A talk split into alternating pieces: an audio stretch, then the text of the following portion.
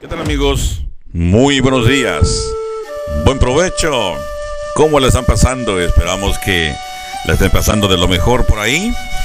Eh, agradecemos la participación de nuestra hermana Ruleidis, una gran lideresa, una gran evangelista también, una muy buena programadora para la estación de Radio Joven Adventista. Gracias, hermana Ruleidis, por esas palabras de ánimo por esas palabras, por esas frases, inclusive esas experiencias de que contó de los niños en la escuela.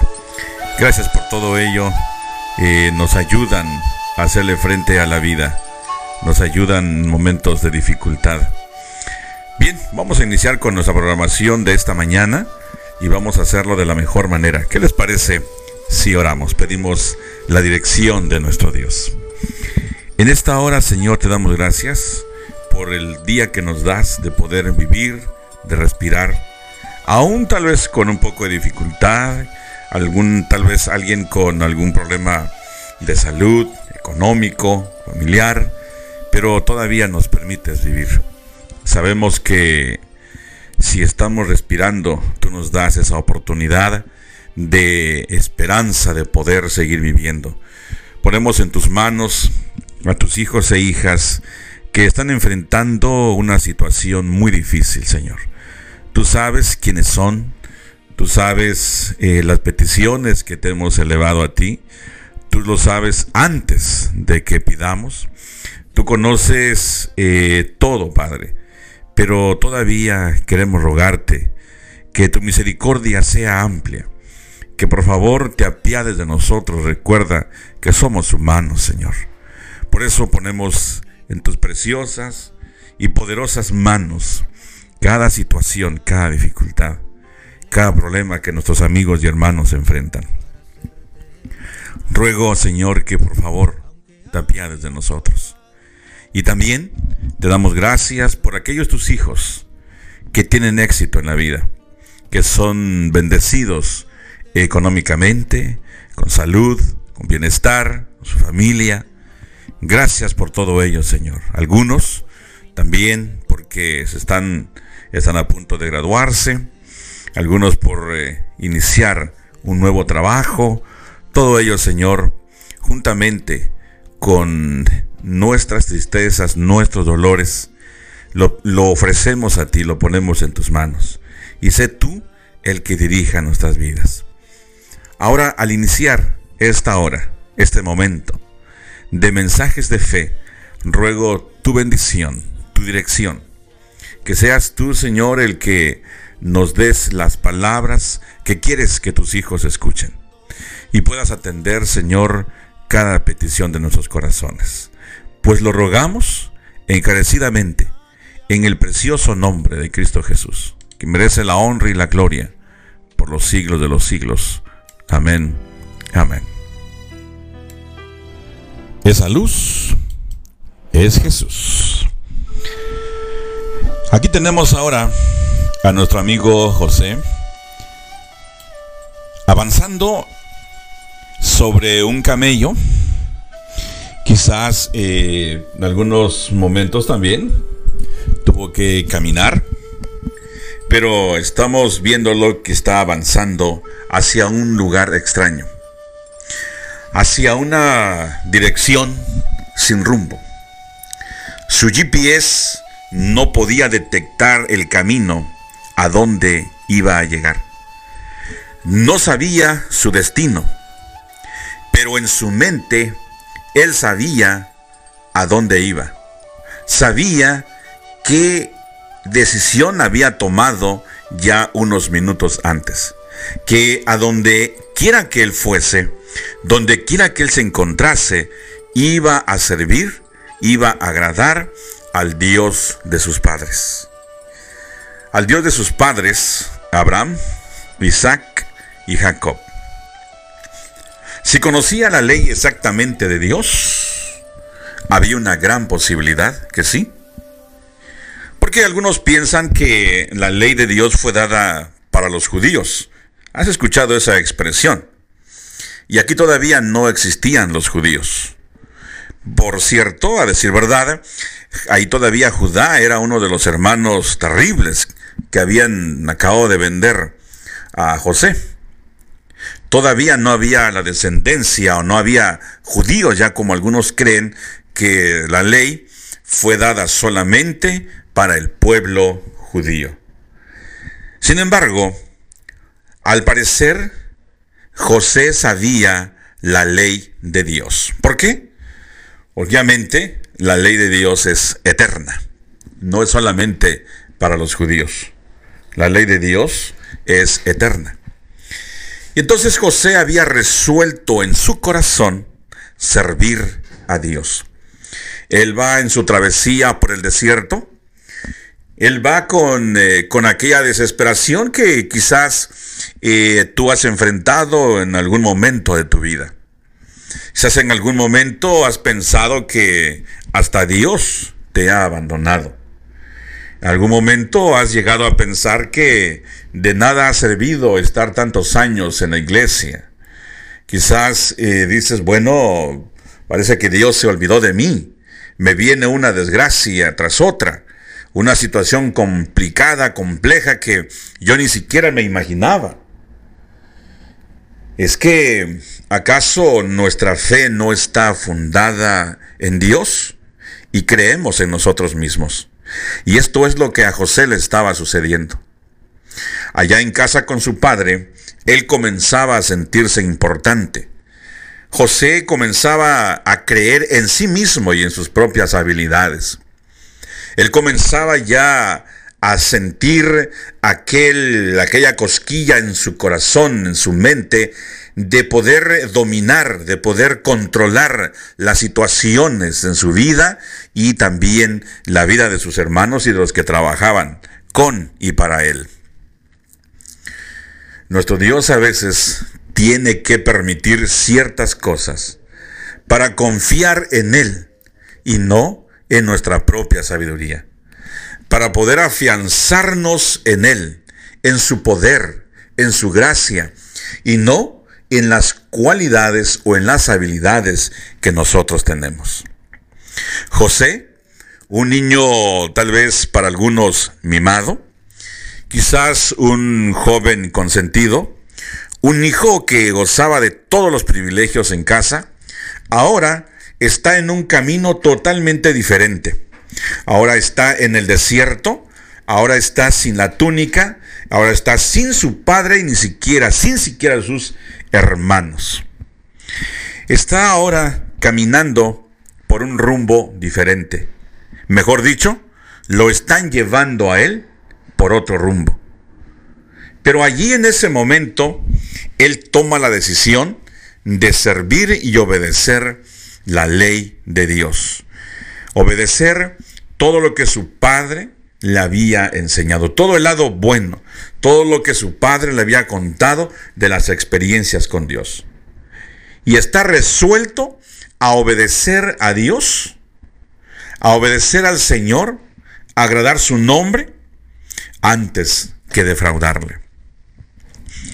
Tal vez eh, has pasado una experiencia de estas. Tal vez has escuchado de alguien cercano a ti.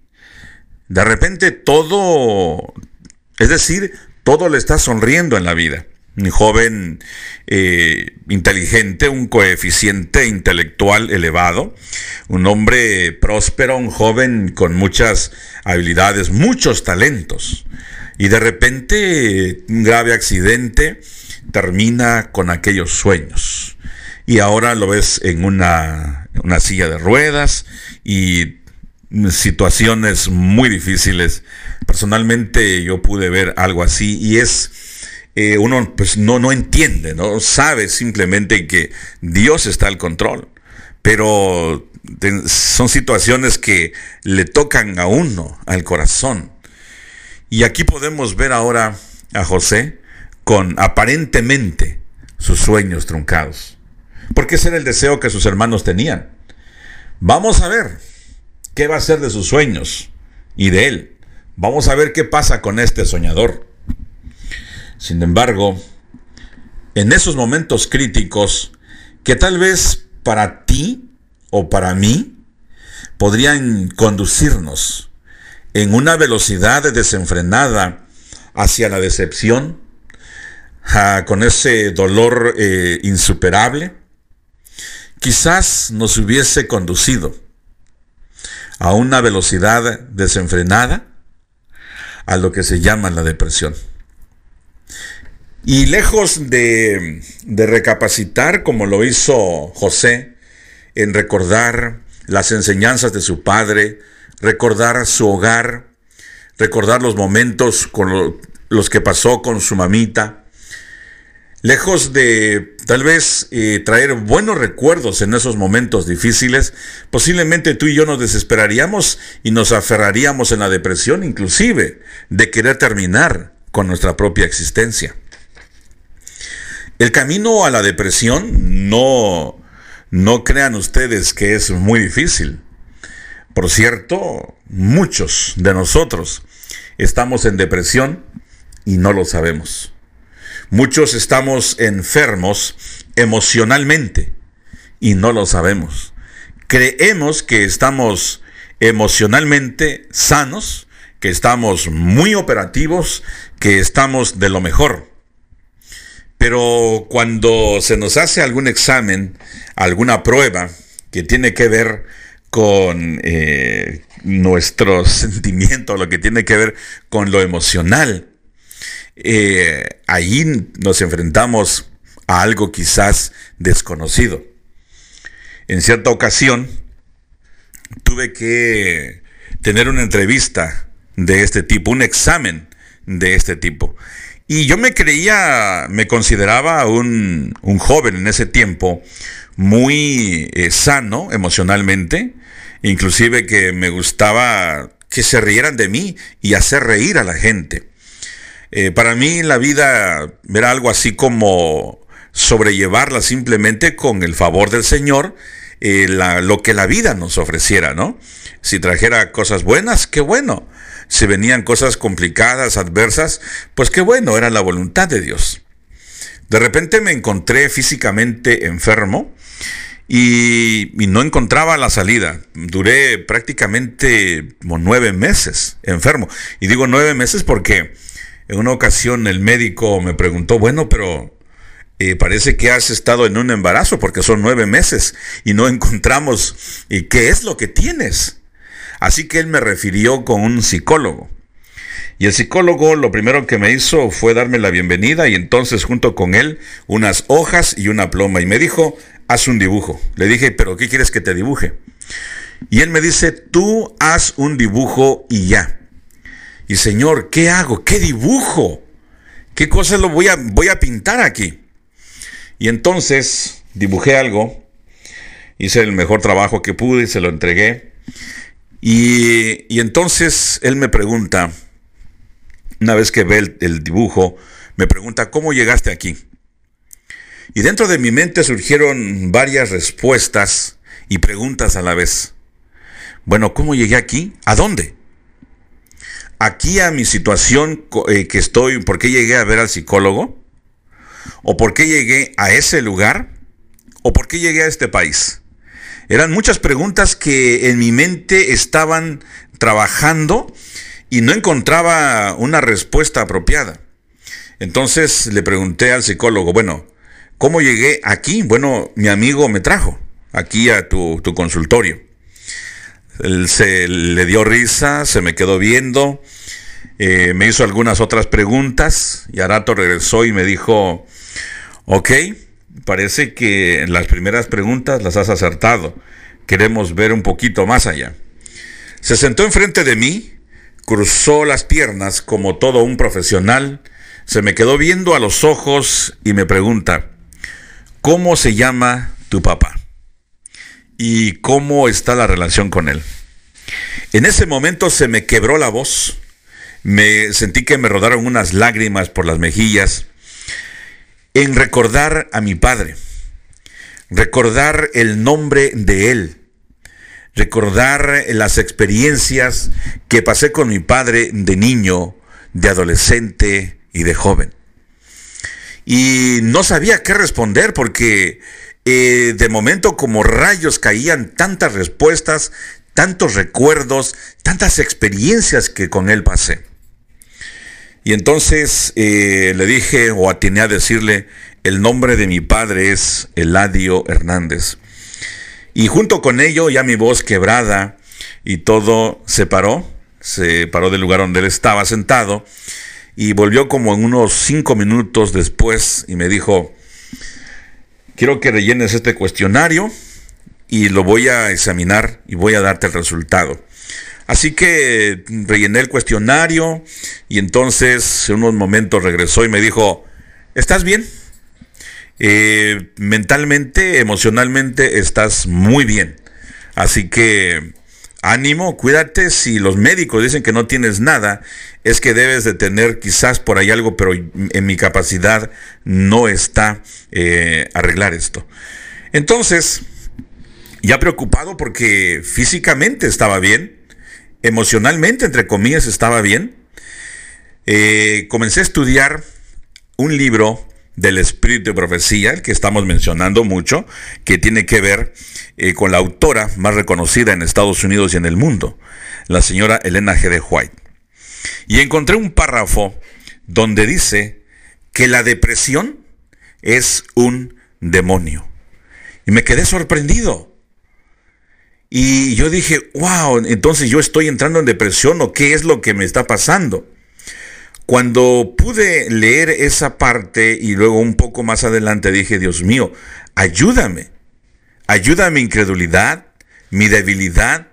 Ayúdame porque yo no puedo hacer nada. Los médicos no pueden hacer nada. El psicólogo dice que no puede hacer nada, a menos que me refiera con otro más, eh, otro, otro especialista. Yo no quiero ir más allá. Yo sé que tú eres el que puede sacarme de esta situación. Déjeme decirle que su servidor ya no podía caminar, no podía andar solo, tenía que estar apoyado de mi esposita.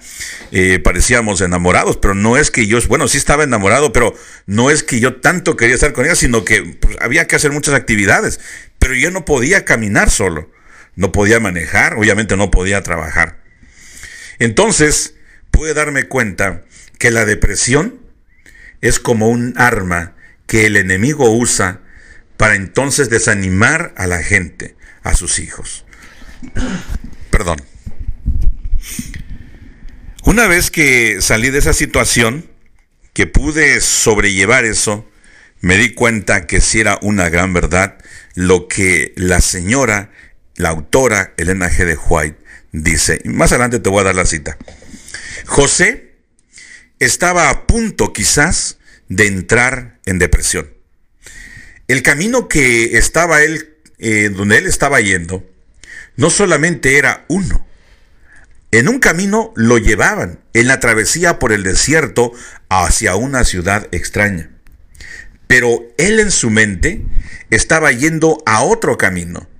Cuando él se da cuenta de esa situación, él decide dar un giro a eso decide sentirse libre y resuelve en su corazón, en su mente, pedir la compañía y la dirección, la fortaleza de su ángel guardián, de aquel Dios maravilloso del cual su bisabuelo, su abuelo y su padre le hablaban, de aquel Dios maravilloso. Por eso es de suma importancia saber quién es nuestro Dios a quien nosotros servimos. Por eso el apóstol Pablo más adelante va a decir que sin fe es imposible agradar a Dios, porque es necesario que todo el que se acerca a Él, o sea, a Dios, crea que le hay, crea que Él existe. Tú no puedes tener una fe sin creer en Dios. Lo primero que tienes que hacer es creer en Dios, que Él existe. Porque si no, tu fe fuera vana, fuera mera presunción o creer en ti. Pero no, creer en Dios, creer que Él existe y además, dice el apóstol, que es galardonador de los que le buscan. Así que José, con esa fe puesta en Dios, puesta en el porvenir, puesta en el más allá, puede superar ese, esa experiencia que le, bien le pudo causar un terrible trauma. Y hay un pensamiento que es referente a la experiencia de José en su travesía por el desierto hacia la tierra extraña. El verdadero secreto de la vida está en saber sacarle lo positivo a lo negativo.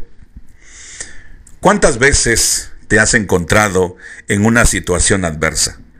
¿Cuántas veces el problema, la dificultad, la prueba, la falta de dinero, la falta de trabajo, la falta de salud, la escasez, el abandono de tus amigos, de tus padres, de tus hermanos, de tu esposa, de tu esposo, te hacen sentir que no vales nada. Así seas el rey del mundo o así seas eh, un trabajador humilde o el presidente o el anciano o el pastor. Cuando todos te abandonan sientes que no vales nada. Pero es en ese momento cuando puedes encontrarle lo positivo, puedes encontrarle el lado bueno a ello y una solución que viene de parte de Dios. Algunos, y he leído, y tú también has leído algunos casos de personas que en un momento se sintieron solas y o solas y se quitaron la vida. Y inmediatamente nosotros les juzgamos, no, pero mira que se suicidó, que mira que todo esto. Bueno, es que realmente no sabemos, no conocemos lo que ellos realmente estaban viviendo, lo que estaban padeciendo. Pero es en los momentos adversos, como en el caso de José, donde puedes encontrar lo positivo, en donde te sientes a veces como dice el Salmo, ¿no? Aunque ande en valle de sombra y de muerte, en esos lugares, cuando estás pasando ahí, porque no te vas a quedar. Por eso es clara la escritura. Aunque ande en valle, no dicen que viva, aunque me quede ahí, no, estás de paso. Y este, la, la experiencia de José es un ejemplo claro vívido de que solamente estaba de paso, pero ¿qué hacer en ese momento de dificultad? Bueno, José decidió ahí obedecer a Dios. Y junto con ello vino también otro resultado, que era ser un joven alegre. Dice un comentario que él, en ese momento de prueba, es una prueba de fuego, tanto emocional como en la prueba de fuego del desierto. Y decide él ser un joven, un hombre valiente y sereno. Un hombre, en imagínense en ese momento de dificultad, ser sereno, ser valiente. Todavía no, todavía no había venido, perdón, Josué, cuando el Señor le iba a decir, mira que te mando que te esfuerces y seas valiente. Todavía no estaba esa experiencia de Josué.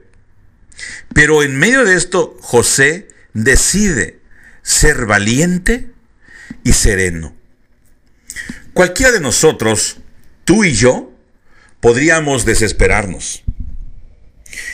A decir verdad, mis queridos amigos y hermanos, el, servidor de ustedes quizás hubiese buscado a responsables.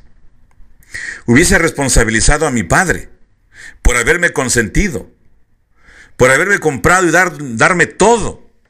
Y en un momento de dificultad no saber qué hacer. Hubiese responsabilizado a mis hermanos porque eran tan crueles y me vendieron ahí. Y hubiese tal vez maldecido a mis propios hermanitos y o tal vez hubiese responsabilizado a Dios, renegado de Dios, enojarme con Él y decir, si tú existes, ¿por qué me está pasando esto? ¿Por qué después que era un príncipe en mi casa, tenía el control de los negocios de mi padre, ahora aquí soy un esclavo?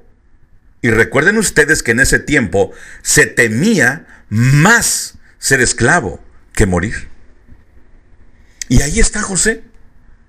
Lejos de reclamar, lejos de renegar, lejos de responsabilidad, de responsabilizar a alguien, de culpar a alguien, de buscar un responsable de su situación, él decide serle fiel a Dios, ser un hombre valiente y sereno. ¿Quién de nosotros podría hacer eso? En el momento de la prueba, sí, yo soy sereno, soy valiente. Saben, déjame decirte, a lo mejor esto es tu experiencia, pero personalmente podría decirte que mientras la vida me sonríe, mientras mi economía está bien, mi salud está bien, mi familia, mi hogar, mis hijos son prósperos, mientras todo está bien, hasta tal vez conduzco el auto del año y de lujo, pues todo, oh, qué bonito, hablar de la fe, hablar de un Dios poderoso y maravilloso, hablar con autoridad, caminar con seguridad, mirarle a los ojos, a la cara a las personas con la frente en alto. Qué bien, qué bonito. Pero en el momento cuando es adverso a ti, a tu vida, cuando tu hogar no está marchando bien, cuando pierdes la salud, pierdes la economía, pierdes hasta tu prestigio, pierdes todo aquello.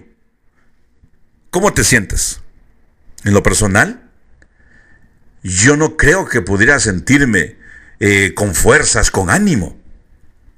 Sin embargo, la experiencia de José, la fe de José me enseña que en medio de la dificultad, en medio de la adversidad, y aunque me estén llevando a un lugar donde yo no quiero, porque no conozco, porque no sé de qué se trata todo aquello, José me enseña que sí se puede ser fiel a Dios y todavía con una actitud positiva en medio de la dificultad.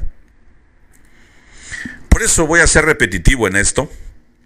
Se han escrito sermones, se han escrito audios, libros, acerca de la experiencia de José, acerca de la vida de este hombre, porque vale la pena recordarle, vale la pena mencionarle. No crean ustedes que él llegó a ser gobernador de una nación de la noche a la mañana.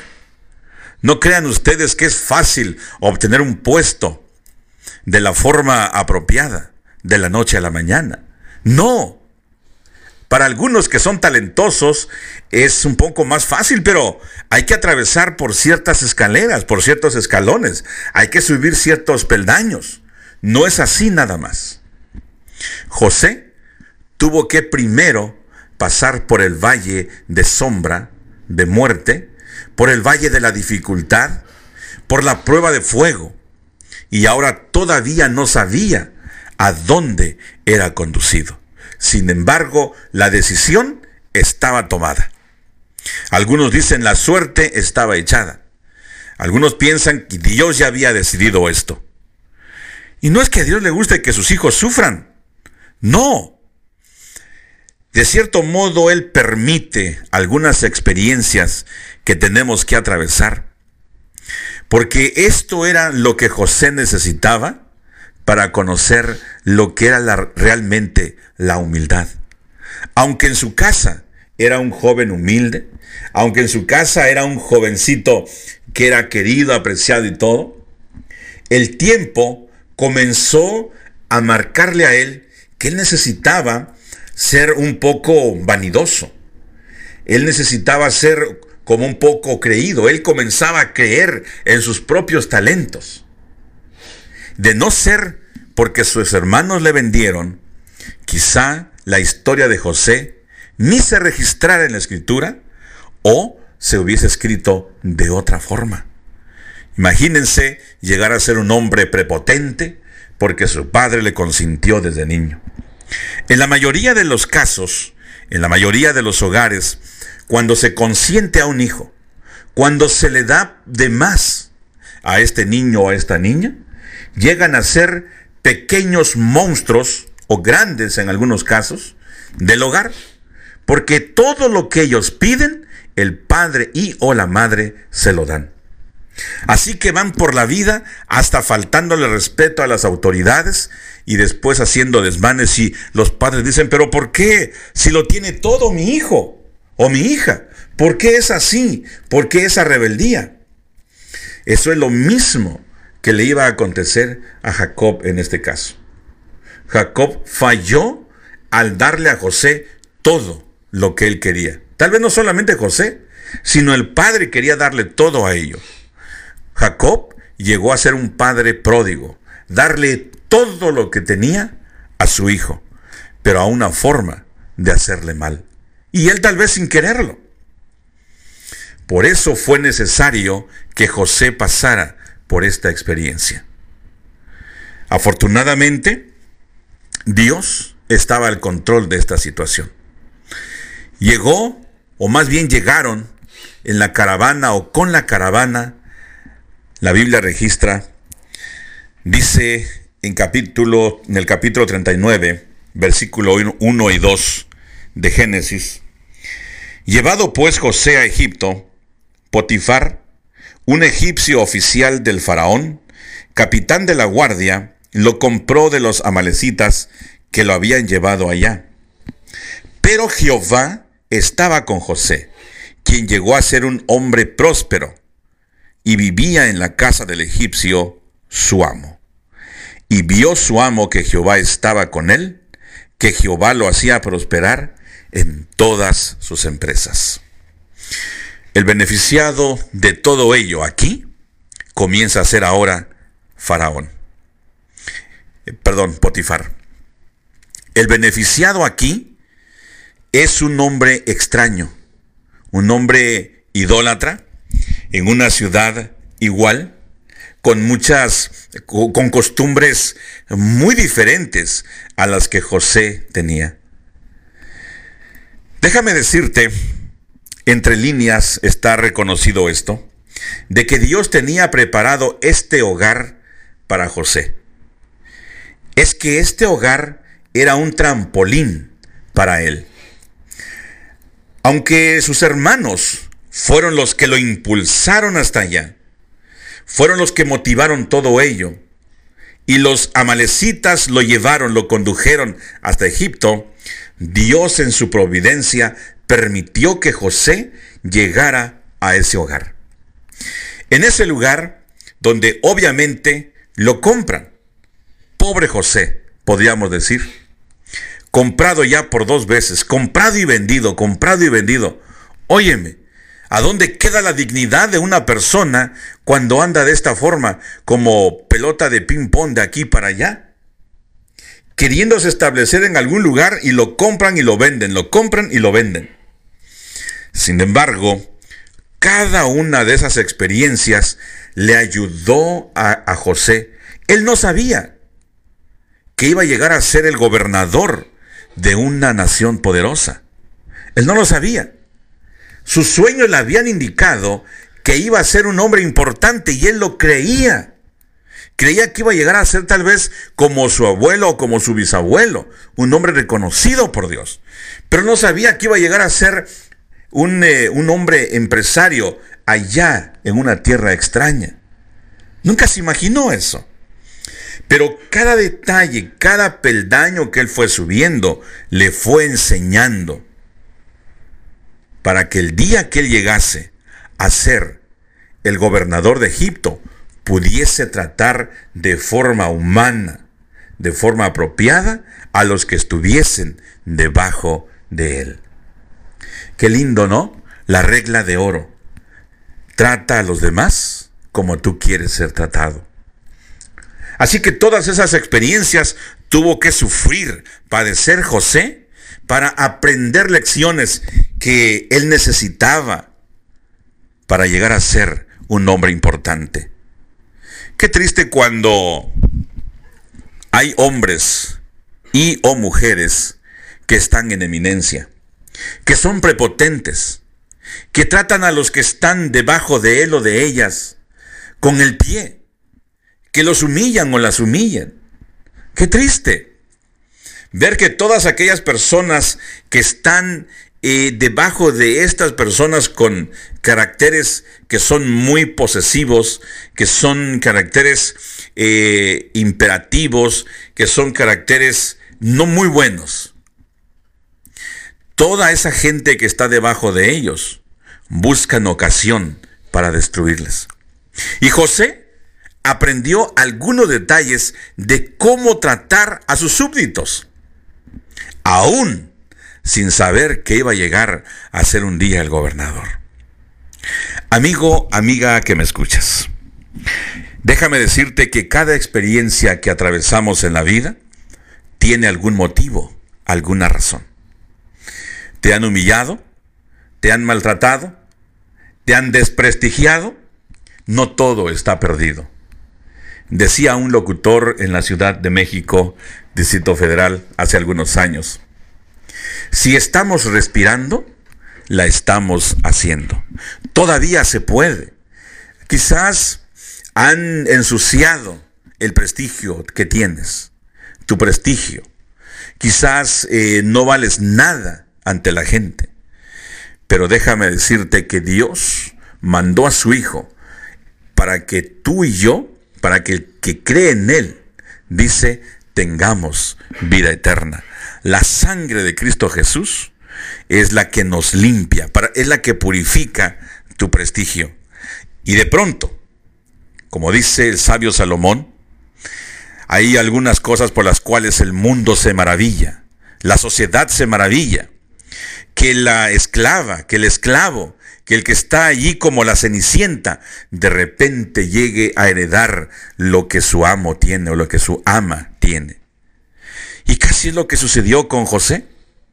De pronto, de la nada, desde el pozo, y llega a ser un mayordomo en tierra extraña. Quiero invitarte a orar y a reflexionar en esta, en esta, linda, en esta linda experiencia. Vamos a orar. Gracias Señor por tu palabra. Gracias porque nos das la oportunidad de ser llamados tus hijos. Y tú nos sacas desde el pozo, nos sacas de lugares cenagosos y pones nuestro pie en roca firme. Gracias por ello, Señor. Ruego que estas lindas experiencias de José, de Jacob, puedan ayudarnos a mantener nuestra fe en los momentos difíciles. Sé con tus hijos e hijas que están batallando, que están luchando, que están en la prueba. Rogamos que tú les puedas fortalecer. Pues lo rogamos en el nombre de Jesús. Amén. Amén.